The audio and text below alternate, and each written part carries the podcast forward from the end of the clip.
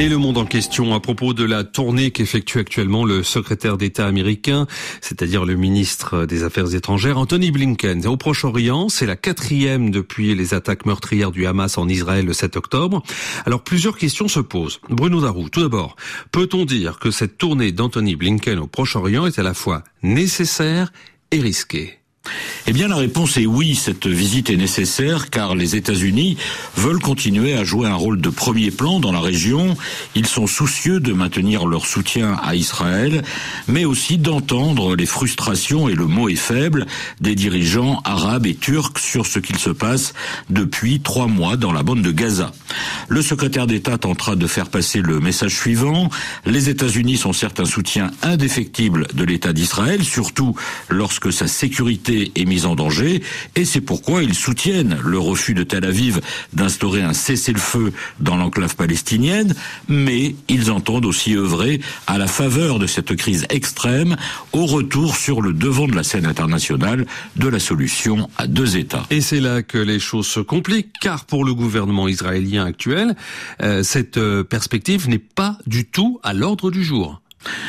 En effet, pour Netanyahou, seule domine la volonté d'éradiquer le Hamas, mais c'est beaucoup plus dur que prévu, et le Premier ministre a donc prévenu, ce conflit va durer, non seulement parce qu'il lui permet de rester au pouvoir, mais aussi peut-être parce que s'il n'est pas terminé au moment de l'élection présidentielle aux États-Unis, et si Donald Trump l'emporte, ce sera une très bonne affaire pour M. Netanyahou, beaucoup plus en phase avec Trump, cela fait beaucoup de si néanmoins.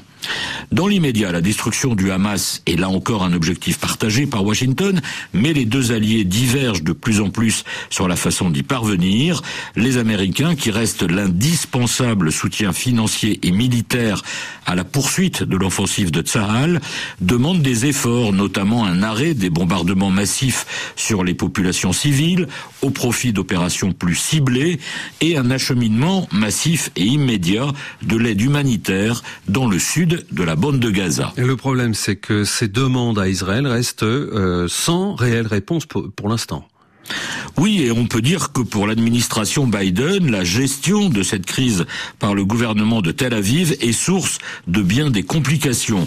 En interne, où les jeunes générations démocrates dénoncent ce soutien jugé excessif à Israël et pourraient donc rester à la maison le jour de la présidentielle en novembre prochain.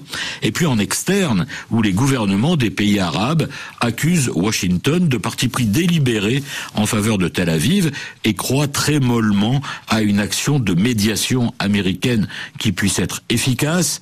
C'est bien pour cela que cette tournée de M. Blinken, si elle est nécessaire, est également à haut risque. Analyse et commentaires signés Bruno Darou.